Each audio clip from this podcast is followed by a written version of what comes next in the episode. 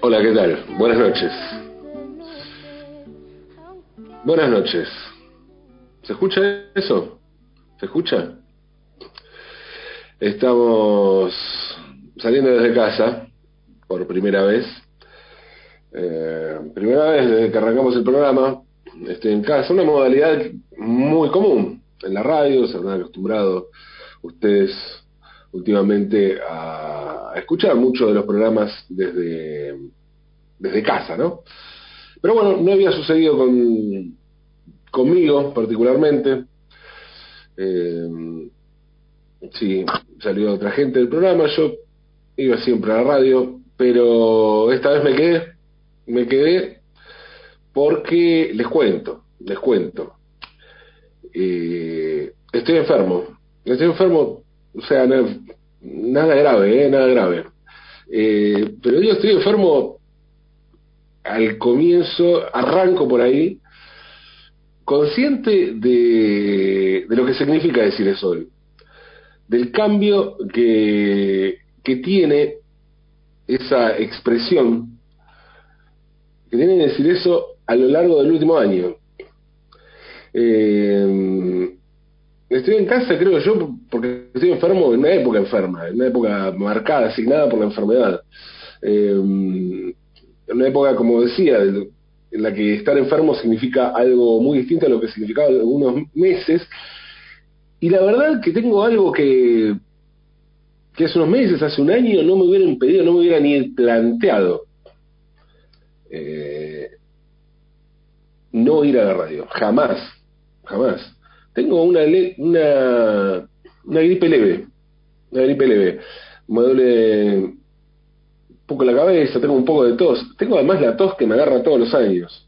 Soy bastante alérgico, tengo una rinitis medio em, constante y, y, siempre ando con mocos y me agarra, tengo mis temporadas de tos. Eh, claro, toser hace un año era una cosa, decir, uy, che, ¿qué te pasa? Ahora es sinónimo de que huya la gente, ¿no? De con razón, con razón, es lógico. Em, pero jamás hubiera pensado, por lo que tengo hace, hace un año, en no ir a la, a la radio. Pero cambiaron las cosas, cambiaron las cosas y pensaba cómo se. cómo fuimos hacia atrás, ¿no? Lo poco que habíamos ido hacia atrás en temas de enfermedades, en temas de cuidado, de salud, donde estábamos siempre acostumbrados a, los avances. Pensemos en que durante siglos la enfermedad fue sinónimo de terror.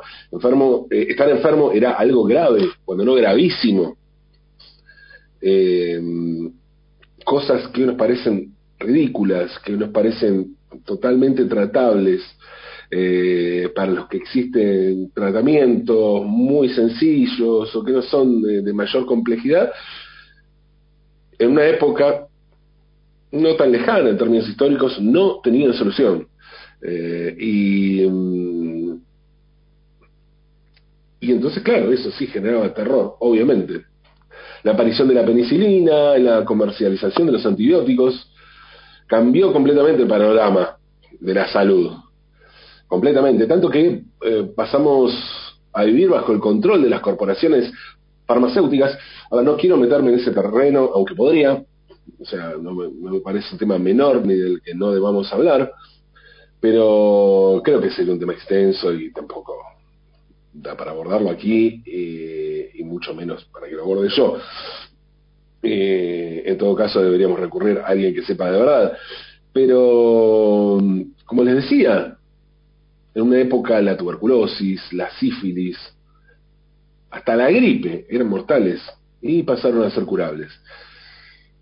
Esto generó un cambio enorme en la percepción y en la forma en que pasamos a convivir con las enfermedades.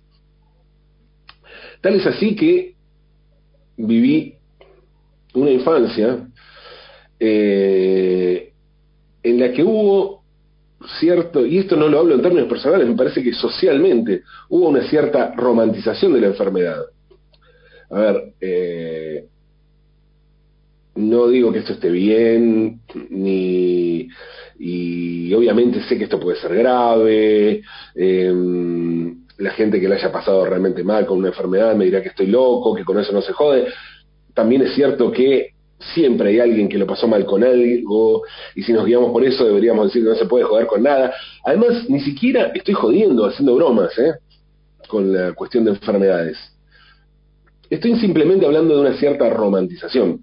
Estoy hablando de asumir las cosas como son, de que la distancia y el dejar atrás una enfermedad en general también nos cambia perspectiva, ¿no? Porque una enfermedad grave, algo que nos pasó, traumático, si lo dejamos atrás, y bueno, con el tiempo lo vemos de un modo bien distinto. El tiempo lo cura todo, dicen, ¿no? También hay que decir que el tiempo también lo puede hacer mierda todo, ¿por qué no? Es como aquello que siempre que llovió paró, que dicen algunos. Sí, sí, está bien, siempre que llovió paró, pero podemos decir que siempre que paró volvió a llover. En fin, cambios dinámicos, dialécticas, ¿no? Em, pero estaba en esto de la romantización de las enfermedades. Y estoy hablando de una convivencia con algo que sabíamos que nos alteraba la cotidianeidad y que tenía que ver con guardarnos un tiempo para después salir renovados. Y básicamente, básicamente, estoy hablando de esas enfermedades que nos permitían quedarnos en casa y no ir al colegio, esas excusas para no ir al colegio. Y pasar las tardes o las mañanas mirando los dibujitos animados o las series o, leyendo aquello que no podíamos, no teníamos ese tiempo para dedicarle a, determinadas cosas, más allá de ese mismo, de ese mismo de madre, padre, al que no estábamos acostumbrados, que alteraban, que estaban por fuera de la cotidianeidad. Y que creo yo eran finalmente el nudo era la razón de ser de la enfermedad, de esa enfermedad, de esa gripe, de esa gripe que no era nada, nada. Un paño de agua fría, una aspirineta, una, un mejoralito, a lo sumo, una taza de té, de leche caliente y reposo, quedarse en cama, bien guardado, acobijado.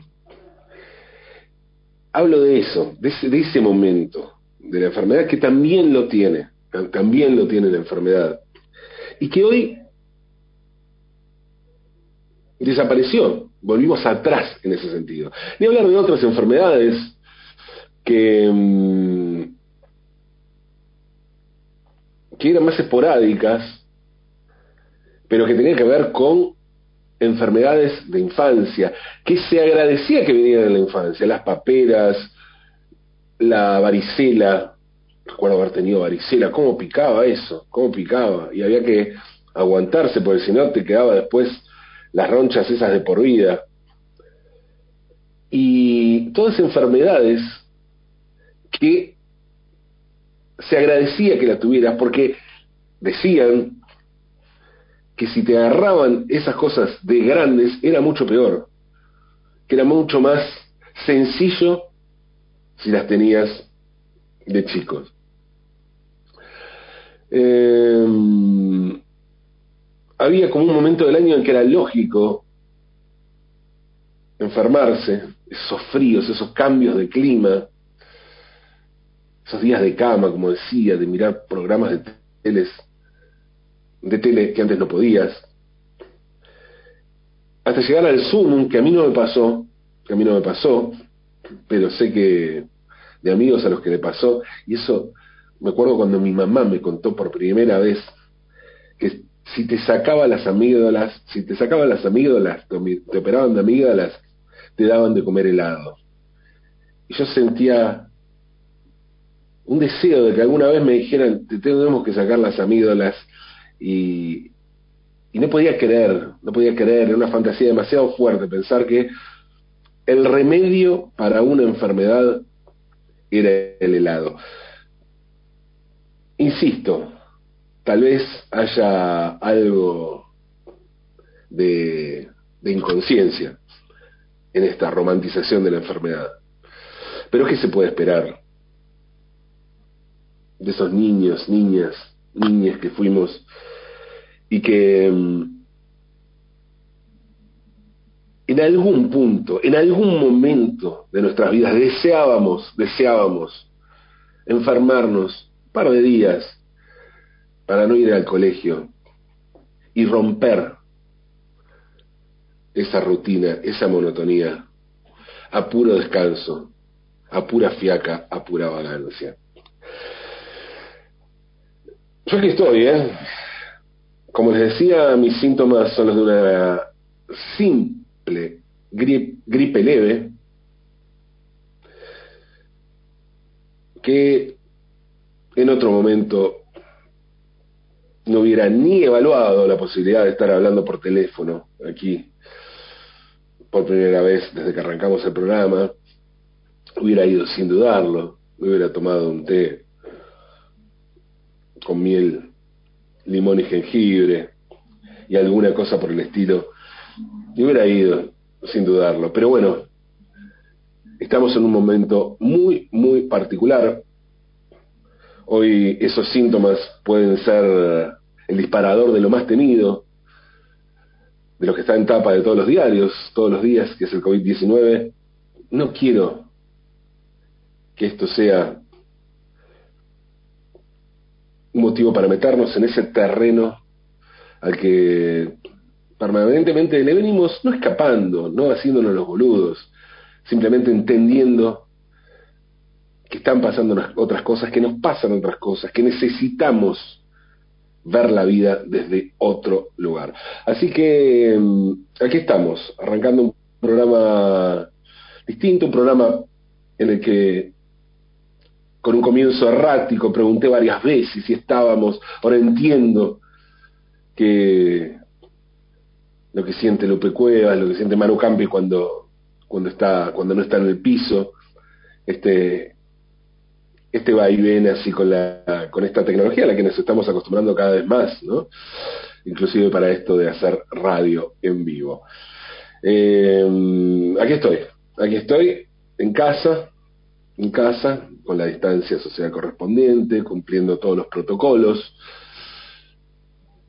tomando esto que tengo como síntomas de algo que puede llegar a ser, no sé, que puede llegar a ser la enfermedad que vino a cambiarlo todo. Mañana les cuento, mañana les cuento. Mañana tengo el resultado un hisopado que estoy esperando, eso es lo que estoy esperando. Eso es lo que estoy esperando. Mientras tanto, mientras tanto, me aferro a este estado gripal leve y,